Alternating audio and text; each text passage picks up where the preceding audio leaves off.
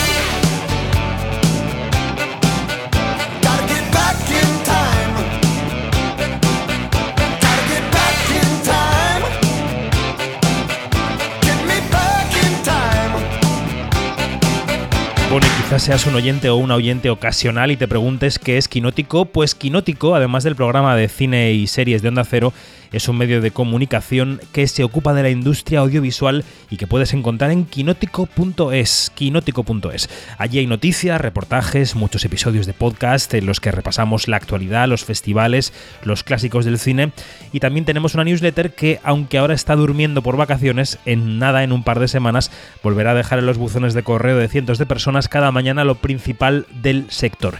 Eso es Quinótico. Y ya solo me queda recordarte que estamos en redes sociales, en Twitter, en Instagram, en Facebook, en TikTok, en LinkedIn y en todas partes somos Quinótico, la primera con K y la segunda con C. Hoy, como hemos dicho, desplegamos el retrovisor, vamos atrás en el tiempo, como dice la canción que escuchamos de fondo, y examinamos cómo ha ido hasta ahora el año 23. Lo hacemos en una sección que se llama El Observatorio. Quinótico, Observatorio en Bremen.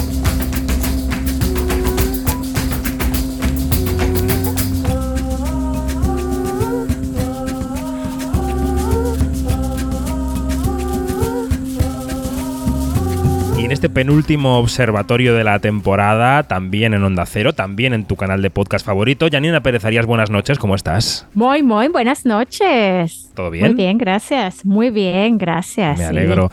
Dani Mantilla, buenas noches. Buenas noches. Mentalmente de vacaciones, así que es un lugar eh, feliz y seguro aquí en compañía además con vosotros.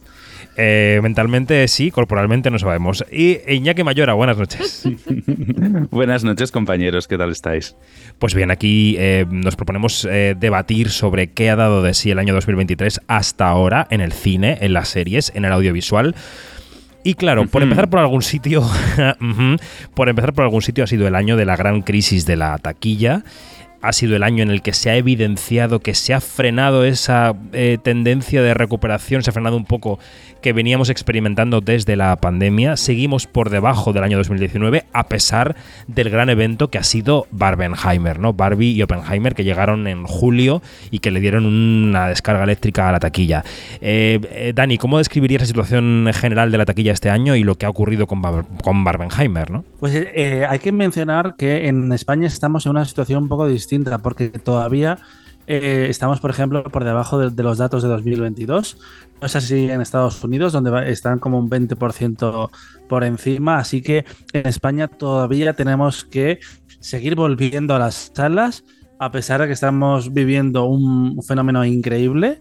Em, que ha conseguido, por ejemplo, que la primera semana íntegra en cines de Barbie y Oppenheimer se acaba convirtiendo en el mayor éxito en 10 años para las salas de cine, que es una noticia extraordinaria, pero eh, todavía queda por hacer y tú hiciste un artículo hace unos meses diciendo que en los cines no llovía, bien, no llovía bien eh, después del éxito de Super Mario. Sí. Ahora tenemos eh, un, éxito todavía mayor que va camino Barbie de superarla como la película más taquillera del año, tanto en Estados Unidos como, como en España. Y nos sigue esa. Nos sigue faltando esa constancia a pesar de que de repente puede surgir una película, como te estoy llamando locamente, que es un estreno pequeño, que se mantiene en salas eh, semana a semana y que gracias al boca a oreja, o boca a boca, nunca sé cómo se dice, corregirme y a ver si me quedo con esto para el resto de mi vida. ¿Es boca a boca o boca a oreja? Pues quién sabe. que es boca a oreja. Venga, pues Yo digo boca a boca. Mm, pues me queda igual, chicos. Así no se puede. En fin. Hay saliva. Hay, hay buenas noticias aisladas, pero todavía falta esa constante de volver al cine después de la pandemia. Iñaki, ¿cómo ves el tema de la taquilla tú este año 2023? Sobre todo teniendo en cuenta que grandes taquillazos que se supone que iban a mm. eh, marcar el, tono, ¿no? Indiana Jones, Misión Imposible, Elemental, aunque ha ido recuperándose, no han llegado a lo que se esperaba de ellos. Pues para mí, eh, algo que me parece muy importante, sobre todo de, lo que ha pasado esta última semana, es que estamos hablando de dos películas originales, que no estamos hablando de secuelas, precuelas, parte 25, etcétera.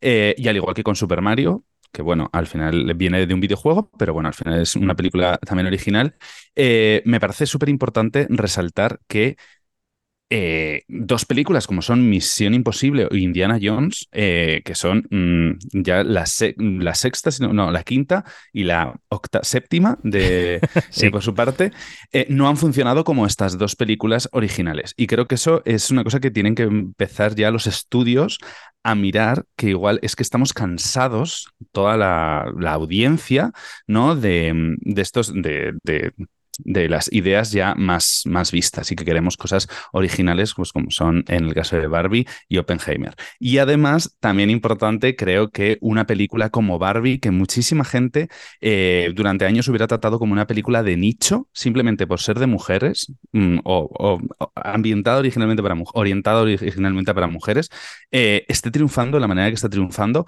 Creo que hay que tener en cuenta que el, que el mundo es circular, que, bueno, que eh, puede ser visto por todo el mundo, las películas, y que una película como Barbie, con una directora como Greta Gerwig, puede ser un exitazo de taquilla como lo está siendo. ¿no? Bueno, mañana eh, dedicaremos el programa eh, del domingo a hablar del futuro, de este punto hacia adelante en este 2023, pero claro, hay, una, hay un tema con Barbie que mezcla el futuro y el pasado, porque eh, Yanni, la empresa Mattel, ha dicho, uy, qué éxito hemos tenido con Barbie. Vamos a sacar del armario todas nuestras muñecas, muñecos y colecciones para hacer películas. Y eso, como decía un tuitero ayer, que no recuerdo anteayer, no recuerdo quién decía, decía, eh, creo que Mattel no se ha enterado de que ha ido la vaina.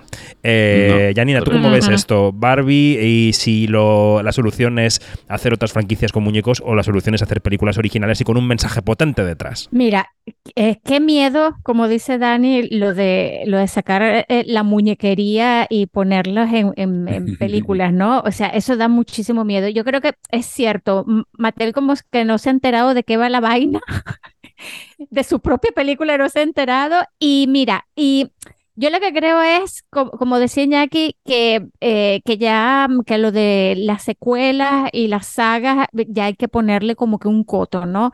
Ya, eh, porque eh, hasta ahora lo que, lo que los grandes estudios han han argumentado es que eso es lo que la gente quiere. La gente quiere ir por lo seguro, la gente quiere ver cómo continúan las historias. Sí, es cierto, pero también la gente quiere ver cosas originales, como decía Iñaki, y, esto es una, un, un, buen ejemplo. Y también lo de Barbie es un buen ejemplo de lo que, de lo que tratamos nosotros de dilucidar qué carajos es eh, eh, un cine evento. O sea, mm. el cine evento, yo la otra vez en Tenerife me quedé, me quedé pasmada cuando en aquella, en aquella, en aquel multicine eh, de la laguna, eh, en el centro comercial del campo y valga la, toda, la, toda la promoción que estoy haciendo. Pongan ustedes cuñas en Quinótico, gracias. Sí, por, por favor, por favor. Y gente y gente y gente entrando y saliendo de las yo no sé cuántas funciones que tenía Barbie ese día. Eh, todo el mundo vestido de, de, rosado. Es fuerte. ¿eh? Todo el mundo, o sea, es demasiado fuerte. Yo llegué a ver hasta una este, mm, anciana de 90 y muchos con su andador vestida de rosa saliendo con una sonrisa de oreja a oreja con toda su familia, que todas eran mujeres de Barbie y haciéndose fotos en el póster. O sea, de verdad que eso no tiene precio. El último fenómeno que en, esa línea, aunque ha habido películas más taquilleras, por supuesto, pero que sea capaz de crear una imagen como esa eh, mujer de 90 años eh, vestida de rosa yendo a ver Barbie, en realidad fue Titanic hace 25 años. De esto de provocar algo físico casi en, el público, porque hemos visto eh, muchos fenómenos de taquilla con los superhéroes. Yo creo que no es tanto el problema de las secuelas, porque las secuelas siguen haciendo dinero, como eh, gastarse tanto dinero por otra parte en las películas, que es el verdadero problema que se ha mm. revelado en el verano de 2023, que con presupuestos como el de Fast X, 340 millones de dólares, más publicidad, o Indiana Jones, 300 más publicidad, es muy difícil hoy en día que una película recupere su inversión, porque recordemos que una peli tiene que recaudar el doble de lo que ha costado para eh, poder eh, mm, ser rentable, porque los cines se quedan la mitad del precio de las entradas, lo cual es lógico, ellos ponen la película. Y claro, eh, Hollywood debería de pensar mejor cómo produce y desde luego a partir del Barbenheimer cómo lo vende, que ha sido una parte eh, fundamental de, la experiencia. Bueno, pues el tema de la taquilla, que ha sido un tema crucial, que está siendo un tema crucial en este 2023 y del que seguiremos hablando mucho en Quinótico en la nueva temporada. Ya os contaremos mañana mm, qué haremos en la nueva temporada. Pero otro tema de este año referente al cine español ha sido que aquí sí ha habido una continuidad rotunda de la presencia del cine español en los grandes festivales internacionales. Yo creo que ya desde Sundance, eh, con la presencia de Mama Cruz, hasta estos mismos días que tenemos también cine español en eh, Locarno y además está representado, muy bien representado el cine español por eh, La Imagen Permanente y por Negu Urbilac, todos estos meses, de enero hasta agosto, hemos tenido películas en los festivales internacionales. Em, pues se me ocurren muchas, ¿no? Las abejas, eh, Matria, eh, Orlando, mi biografía política en Berlín, eh, Una noche con Adelante Tribeca, Las chicas están bien en Carlo Vivari, Berger, Erice, Almodóvar, Elena Martín, que ganó la quincena de Cannes.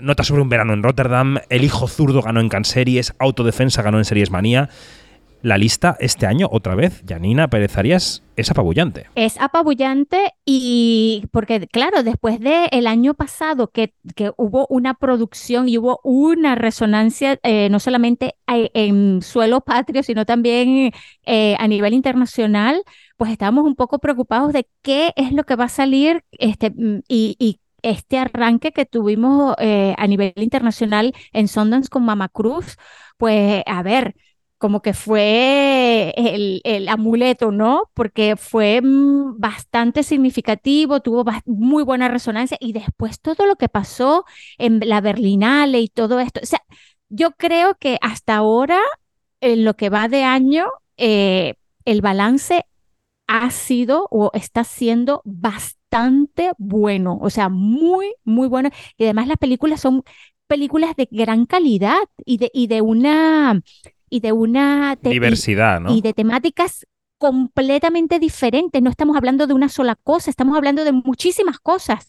Y esto de, de- de verdad que es buenísimo para la, para que, que- que refleja la buena salud eh, del cine español y que la gente está yendo a ver las películas, que eso también es importante. Antes de pasar a Iñaki y de, que me cuente cuáles han sido hasta ahora sus grandes películas de cine español del año, quiero que escuchemos el gran momentazo de Sofía Otero recogiendo su oso de plata en la Berlinale. So the Silver Bear for Best Leading Performance goes to Sofía Otero for her role in Ventimiglia Especies de Abejas.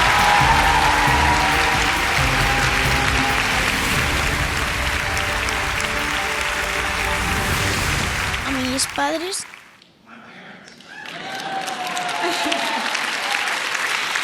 A mi padre, Fernando Otero, el mejor del mundo entero. A mi madre, que la quiero con locura. A mis hermanos. Y gracias a mi tía Elena, que luego, luego me dice. Entrañable Sofía Otero, que ya es uno de los grandes personajes de este año y que, y que veremos qué reflejo tiene la temporada de premios, no en los Goya, pero quizás sí en los Feroz. Iñaki, cine español de lo que llevamos de año, ¿con qué te quedarías? Pues yo de lo que llevamos de año me quedo obviamente con 20.000 especies de abejas. Yo creo que para mí es hasta ahora la película, la película del año, es una de las que más he disfrutado. Y también eh, voy a hacer, eh, voy a nombrar Te estoy amando locamente, que ya la ha nombrado Dani al principio de- del podcast. eh, porque creo que es una película pequeñita que poco a poco se ha ido haciendo un hueco, es una película que habla de reivindicación, habla de nuestra historia y bueno, pues eh, en un momento tan importante como han sido, pues, sobre todo pues las semanas antes de las elecciones, creo que ha sido pues y es una película que no, que no podemos olvidar, ¿no? De este año también. Hace unos días estábamos en el Atlántida Mallorca Film Fest y estaba por allí Alejandro Marín, que es el director, que tenía una cara de, de- de felicidad exultante porque es que ah, era un, era un sleeper. Es que, es que el Festival de Málaga no quiso seleccionarlo para sección oficial. Le ofrecían un lugar ahí Mm. fuera de competición, ellos Uy, dijeron que no uy. y se fueron directamente al estreno al orgullo y les ha ido extraordinariamente bien. Dani, cine español de lo que llevamos de año 2023, ¿con qué te quedarías? Pues las abejas, por supuesto, Matria, eh, Mama Cruz también me gustó, me gustó mucho en Sundance y por fin ya hemos descubierto que se va a estrenar el 23 de octubre porque yo la esperaba en Málaga, no estuvo tampoco y en la programación de, de San Sebastián tampoco se ha anunciado. No sé si algún festival del otoño se va a quedar esa eh, premier española. Pero es un año interesante en el que sí que nos han faltado un par de cosas solo, que es una competición en Cannes y una competición en Venecia. Venecia. Aunque tenemos la película de clausura, que también es importante, con J. Bayona, que va a cerrar el festival. Con La Sociedad de la Nieve. Y un apunte que creo que no hemos hecho antes, eh, Robot Dreams también ganó en Annecy, que es el festival eh, de animación más importante del mundo. Así que hemos estado en todas partes, salvo eh, esa competición de los dos festivales más importantes que este año nos ha faltado. Mañana hablaremos que- de qué películas tenemos en Venecia y en San Sebastián porque son parte del futuro, Yanni. Sí, creo que se nos olvidó o se nos ha pasado un, un título que a mí de verdad este título me llegó al corazón, que se llama Las Buenas Compañías de Silvia Munt, que, Mm. que bueno, que tuvo un, un estreno bastante eh, discreto, pero es una, es una pequeña, gran película. De verdad que, que Las Buenas Compañías mm, merecía, merecía en este momento eh, una, una mención también. Sí, esa película estuvo en la sección oficial del Festival de Málaga, también era una de las tapadas. Eh, vamos a decir que, fiel a su tradición reciente, Málaga recogió 20.000 especies de abejas de, mm, de Berlín y, y, bueno, y le dio la biznaga de oro. También eh, yo destacaría una película que pasó por Málaga y que también ha tenido un estreno discreto, que es eh, Una vida no tan simple, de Félix Vizcarret, que me parece una película muy notable de este año y que también creo que podríamos recuperar de cara a la temporada de premios. Y que todos los oyentes y las oyentes eh, también apunten y recuperen, si no en los cines, porque alguna igual ya no está en los cines, seguro que en las plataformas o próximamente en las plataformas se podrán recuperar estas películas que yo creo que son ya parte de lo más icónico del año del cine español. Bueno, pues tenemos repasada la taquilla, tenemos repasado el cine español y su éxito en festivales internacionales y nacionales en este año. Yo creo que el tercer gran tema que ha marcado este 2023 ha sido la huelga primero de guionistas y luego de actores, que está revolucionando el panorama. En este verano ya todas las promociones de las películas y las series que ya no están realizando los actores, eh, se están negociando dispensas para las producciones independientes. enseguida os pregunto cuál, cómo veis el estado de la cosa. Igual mañana tenemos que dedicarlo más hacia el futuro, pero cómo veis el estado de la cosa ahora. Pero quiero que escuchéis a Brian Cranston, que hace unos días participaba en una concentración en un piquete con caras muy conocidas de la actuación, que en los primeros días de la huelga estuvieron un poco ocultas, pero que luego florecieron, aparecieron, y Brian Cranston respondía directamente a Bob Iger, al mandamás de Disney, que en el primer día de la huelga salió en una entrevista diciendo que los actores estaban un poco en la luna, que estaban pidiendo cosas irracionales, que no sabían en qué, economía vivían. Bueno, pues Brian Cranston le respondía así. We've got a message for Mr. Iger. I know, sir, that you look through things through a different lens.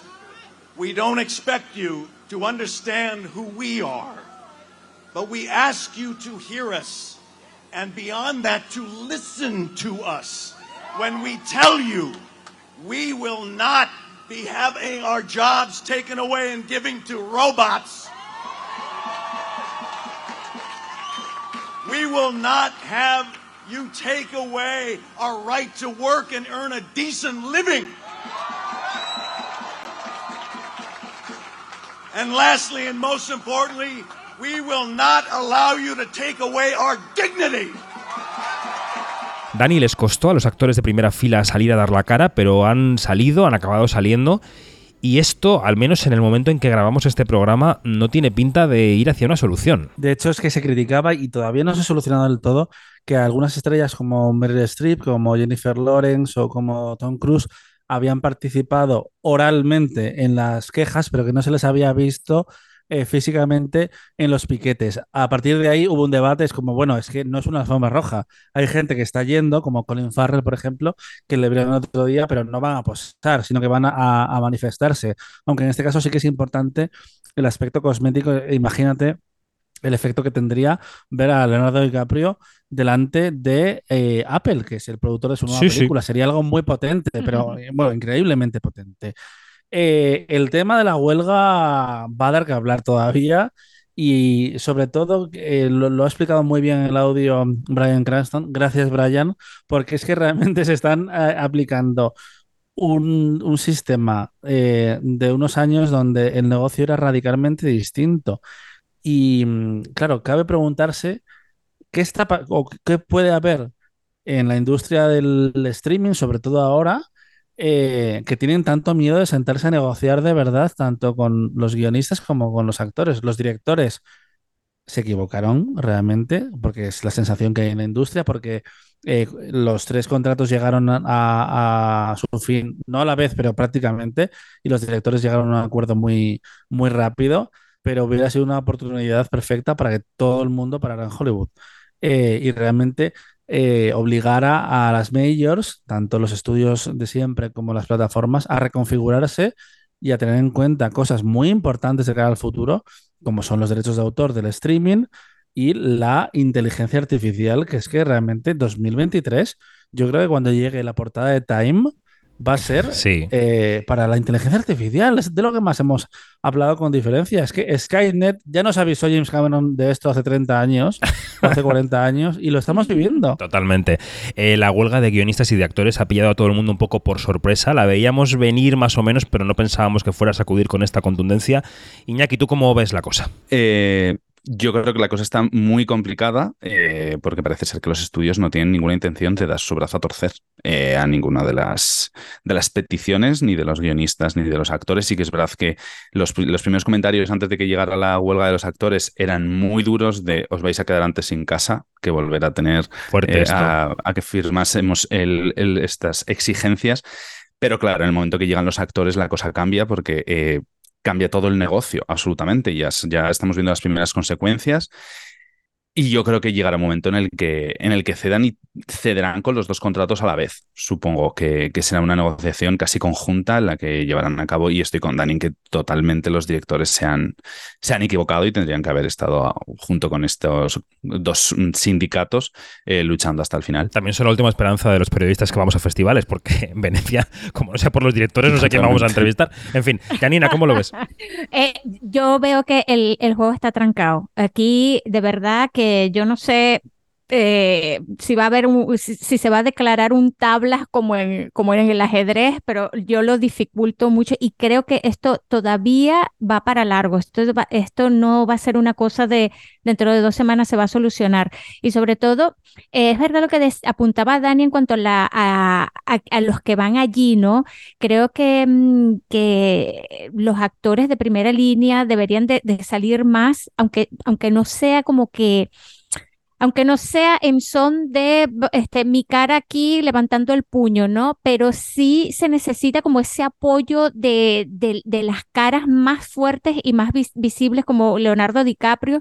Pero claro, estamos hablando de un negocio y es lo que me lleva a mí a este conflicto que tiene ahora mismo, por ejemplo, Matt Damon. Eh, que es productor eh, de, de, películas, pero también es actor, o el conflicto que tiene el mismo Em, ay, caramba. Eh, Cooper. Exactamente, Bradley Cooper, de, que lo hablaba la otra vez Barber en una entrevista, que, que ese hombre es el hombre orquesta de su, de su nueva película, es el director, es el productor, es el guionista, es el protagonista. Entonces, claro, eh, qué se hace con, con eso, ¿no? Entonces, mm. si vemos que cada vez grandes actores de primera línea están asumiendo eh, los eh, otros cargos, pues deberían también de sacar pecho en todo esto.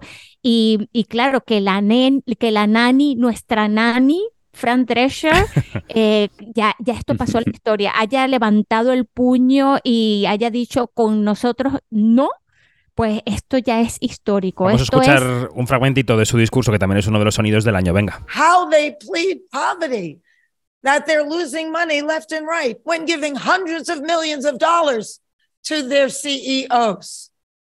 It is disgusting. Shame on them. They stand on the wrong side of history.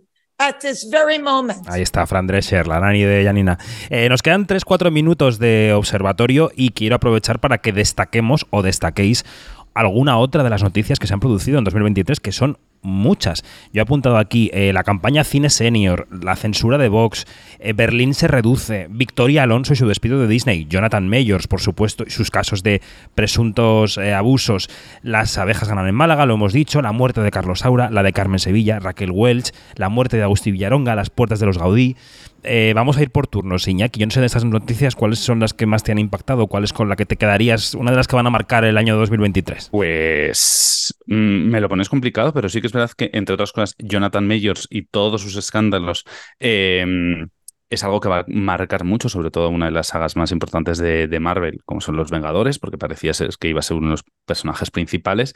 Y también un poco en esta línea, también recordad que, bueno, que a Kevin Spacey ahora parece ser que le están quitando todos los cargos y ver cómo esto le va, a, le va a afectar de cara al futuro cuando tiene una imagen tan manchada, ¿no? Ahora mismo.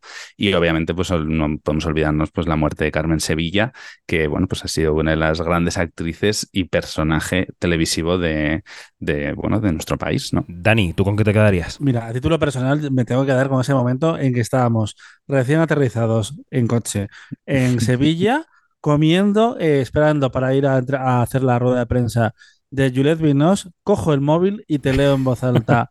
Carlos Saura se ha muerto. Y tú, ¿qué? Total, y fue un fin de semana muy intenso porque además fue nuestra primera gala de, premios dentro del nuevo quinótico eh, y fueron, fueron días muy emocionantes y, duros también para la academia, eh, empezando por ahí. Como podéis imaginar, estamos todos preocupados eh, por, porque tenemos que ponernos a trabajar todavía en la gala de mañana y muy afectados por la noticia. Nosotros conocíamos que su estado de salud estaba deteriorándose en los últimos días, pero no pensábamos que esto fuera a ocurrir. Así que ha sido un, golpe muy fuerte para todos.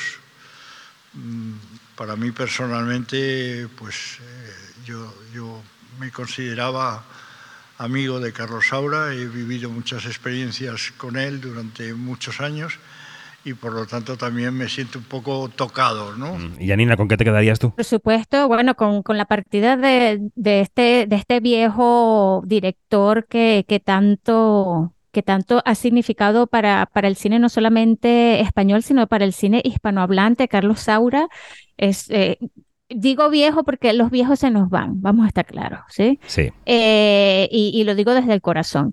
Y la, otra gran noticia que, que nos dejó con, con el, con el what en la boca fue la, eh, la, des- la despedida, partida, ida, eh, llámese como se llame, de Victoria Alonso, que esto, que nadie lo veía venir y hasta el sol de hoy sigue siendo como que la gran incógnita. ¿La fueron, se fue o qué pasó allí?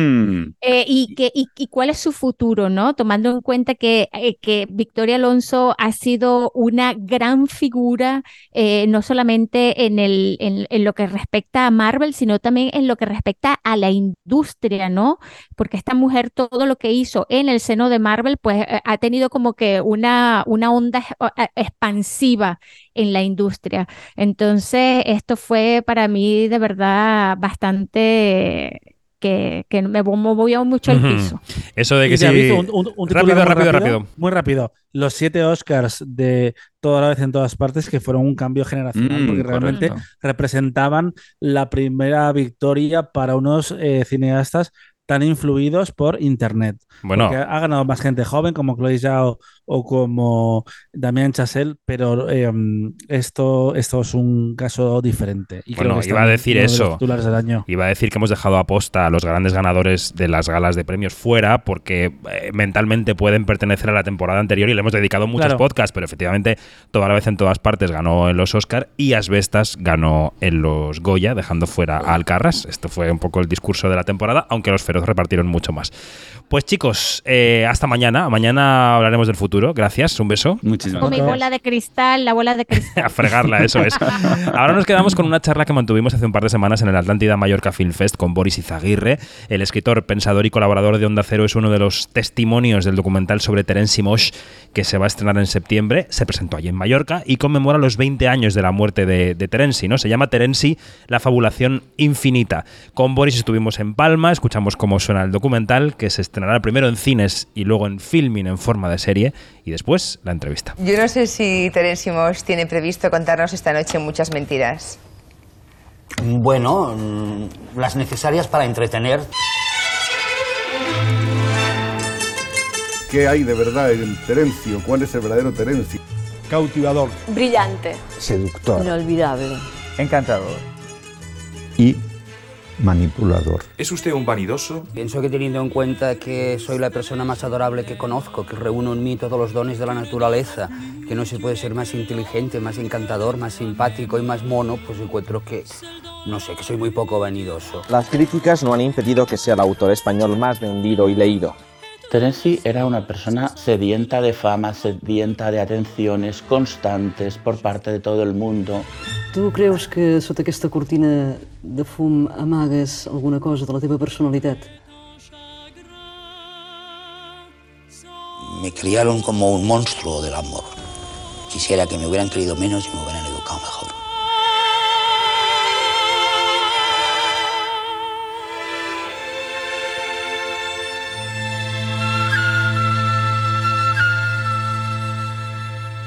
Estamos en el Atlántida Mallorca Film Fest con Boris Izaguirre. Boris, ¿cómo estás? Bueno, muy contento de, de esta invitación, porque la verdad que eh, la- el año pasado estaba comiendo en un restaurante, cenando en un restaurante, y vimos mi marido y yo llegar a Isabel Huppert, y de repente yo le dije, Rubén, pero es que es Isabel Huppert aquí al lado nuestro.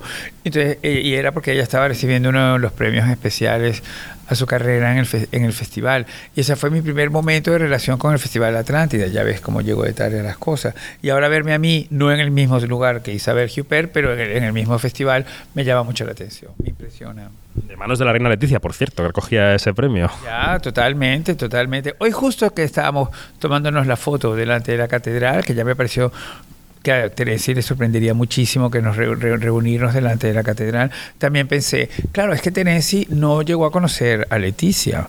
Y tuve de repente como esta visión, porque Tenesi se murió hace 20 años y yo creo que Leticia aparece por primera vez como prometida en el 2004. O sea que, que, que todo, este proceso de la novia, del príncipe, la prometida, princesa, luego la reina de que cumple 50 años siendo reina, todo esto en el fondo no sé exactamente si que, que no, no podemos saber qué hubiera pensado el Terenzi, pero claramente le habría llamado la atención.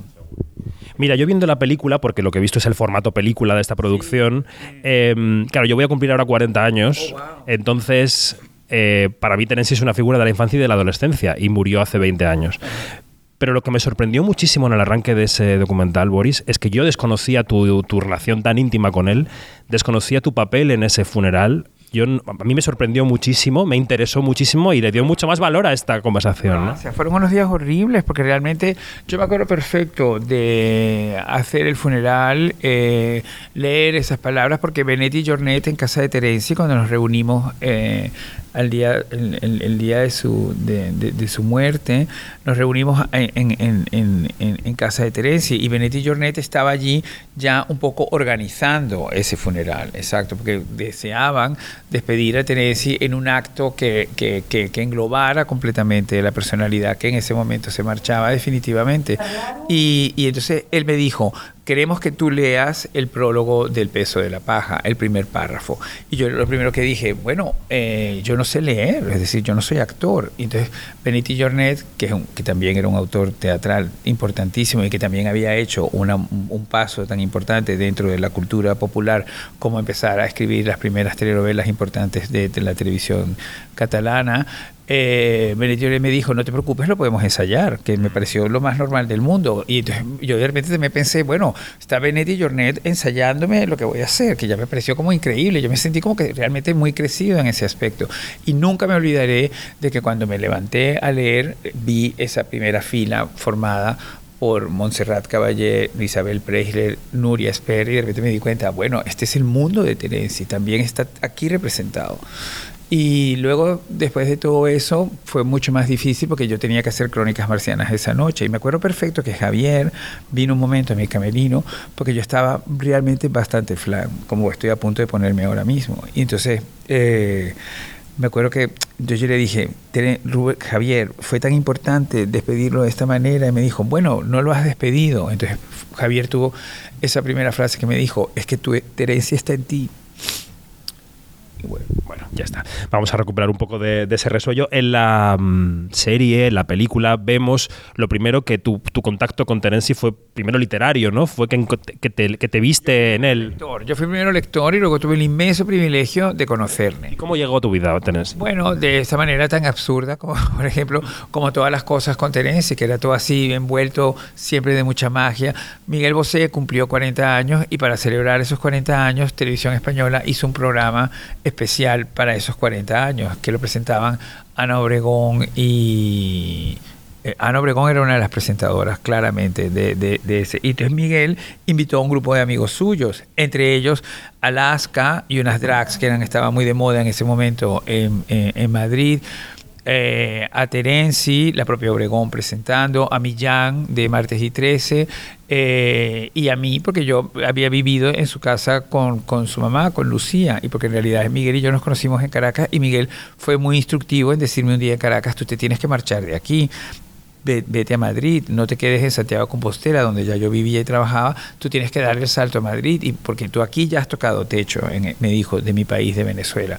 Y, eh, mira lo que luego fue este otro techo que, me ha ofrecido mi España. Entonces, bueno, Miguel me invitó a mí, y de hecho, si se recuperan esas imágenes, están todos los planos de Miguel, yo estoy sentado detrás con una melena enorme que tenía súper rizada, que a Lucía le encantaba, y entonces Terencia estaba allí con Ana Belén y otras personas más, cada Mercedes Milá, cada una de estos tótems ocupaba una mesa. Yo estaba en la mía.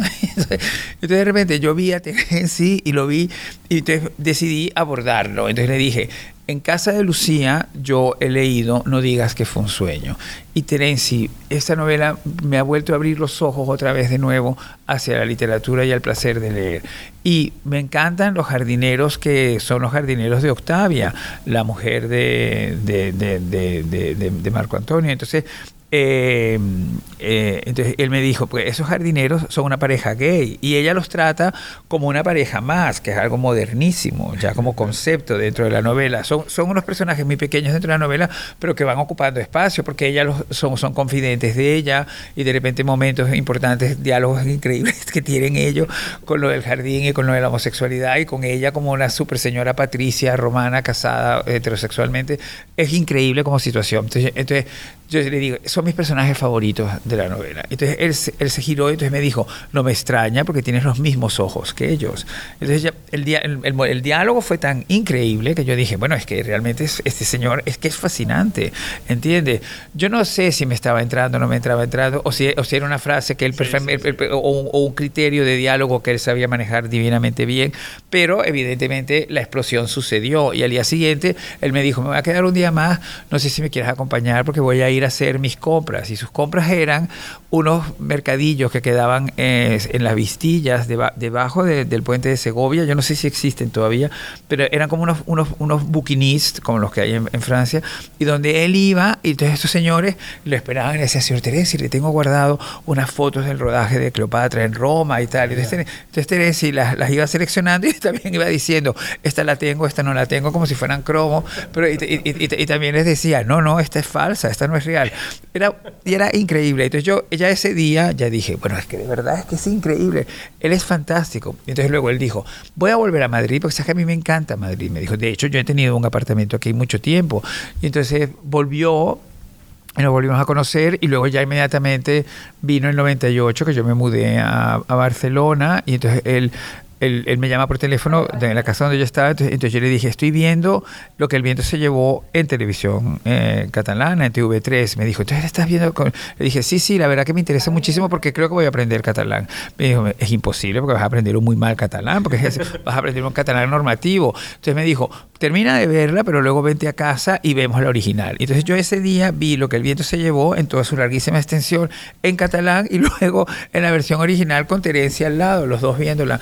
Entonces, bueno, y ahí empezó realmente una relación que fue muy maravillosa y, una- y unas noches que fueron muy increíbles y que estaban basadas en esto, en simplemente en pasar el tiempo juntos, compartiendo digamos, aficiones o, o- o universos parecidos, pero sobre todo yo siempre estaba muy en mi plan de esto es un privilegio que no sabemos cómo se va a repetir y yo aquí soy muy esponja, esponja, esponja, esponja y yo creo que al final eso fue lo que yo fui. Yo, yo creo que yo fui una esponja.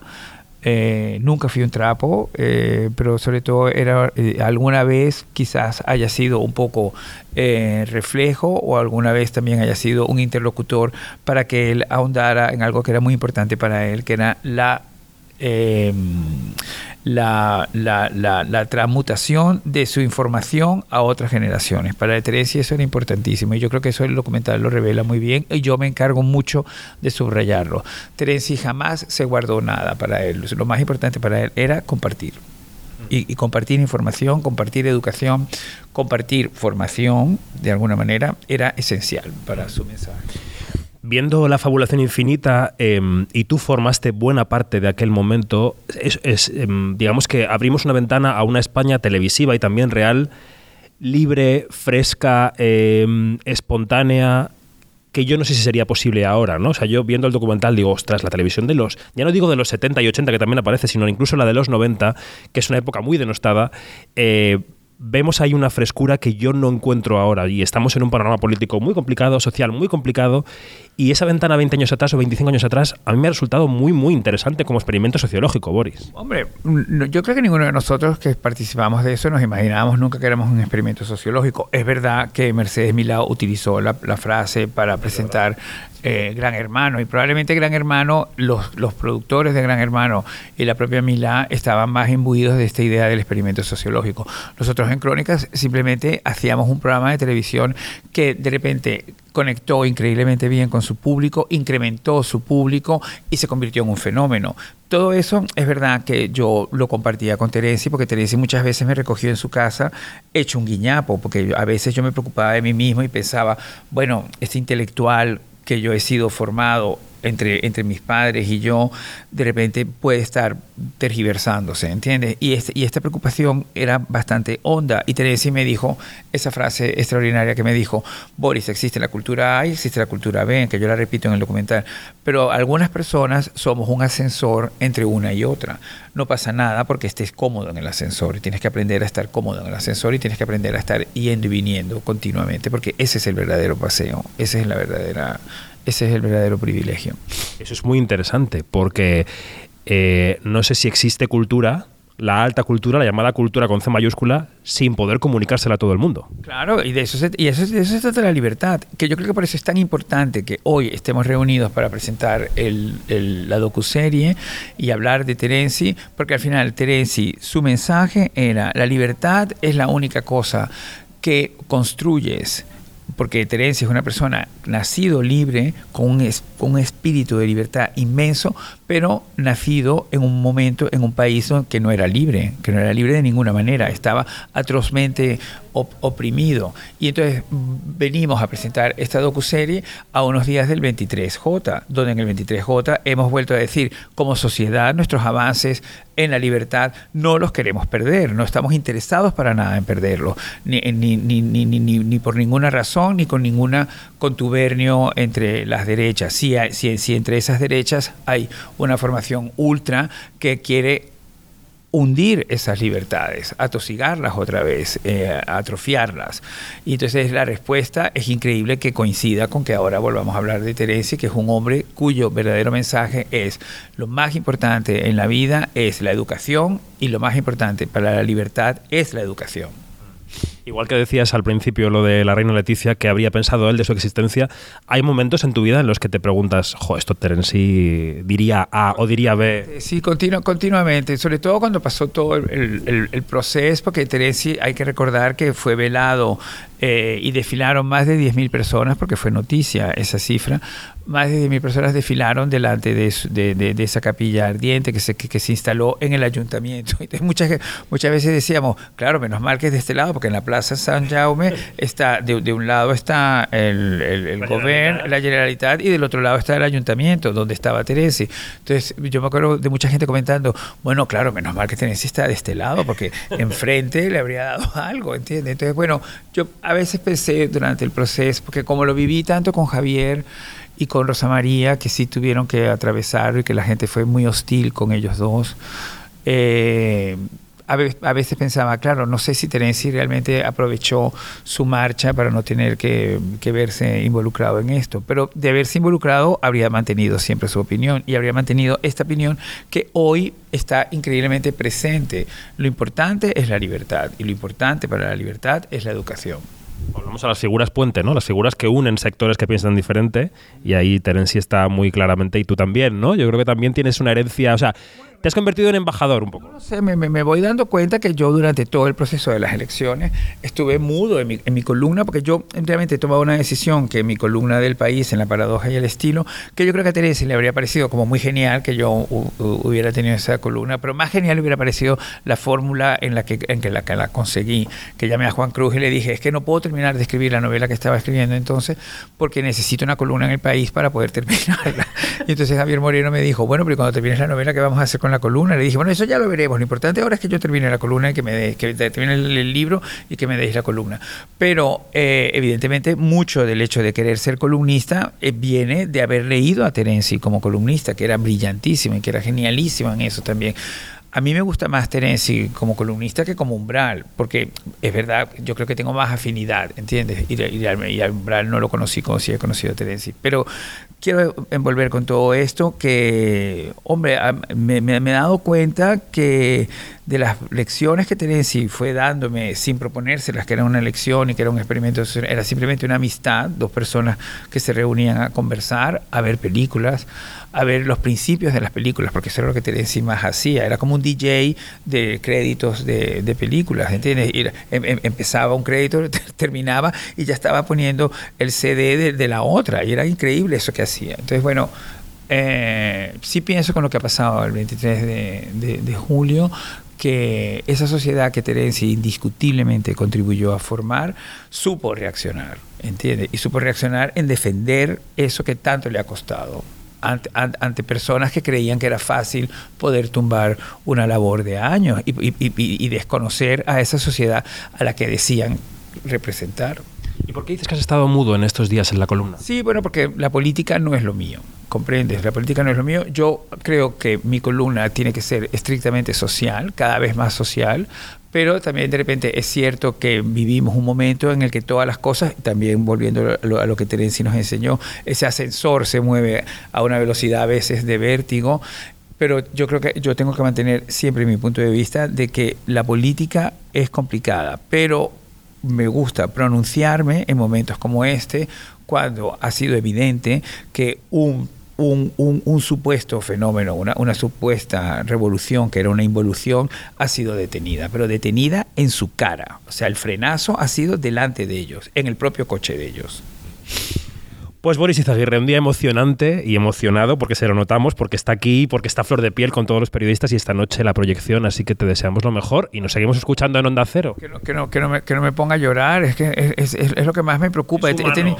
Es, es humano, pero bueno, pero la verdad que no, no se lo merece. Y Rubén siempre me lo dice, no te pongas a llorar, porque es verdad, hombre, mm, eh, es una pena no tener a Terenci vivo, ¿sabes? No coger el teléfono y llamarlo. Me, me arrepiento tantas veces que te, porque Terenci llamaba los 5 de enero, que es su cumpleaños, como el rey Juan Carlos, por cierto, eh, que, que yo creo que le habría dado mucha impresión hoy en día, pero Terenci siempre decía, no es que yo nací en Noche de Reyes, que era algo que ya de por sí indica mucho quién era él, ¿entiendes? Entonces, eh, no tener de repente, me eh, extraño mucho eso, es verdad que a veces de repente era como, había que saber decirle, bueno, Terenci, tengo que seguir escribiendo, tengo que seguir haciendo otra cosa, porque la conversación era e- eterna, eterna, eterna, eterna, no paraba. Lamento muchísimo algunas veces haberme ido del teléfono y, eh, y en efecto, pues eso, sí, le, le he hecho mucho en falta. Boris, un placer, gracias. Gracias, gracias a ti.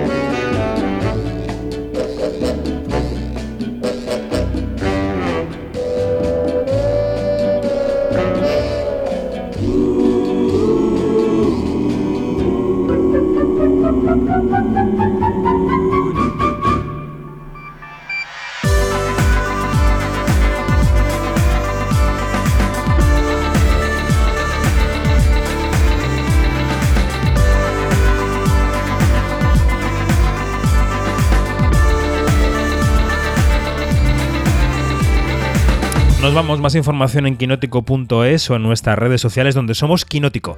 La primera con K y la segunda con C. Sigue la programación de Onda Cero. Nosotros volvemos mañana a las 10, las 9 en Canarias, con esa mirada al futuro, a qué puede pasar en el mundo del cine y de las series, en la industria audiovisual, desde ahora y hasta la noche vieja del 23. Buena noche, adiós.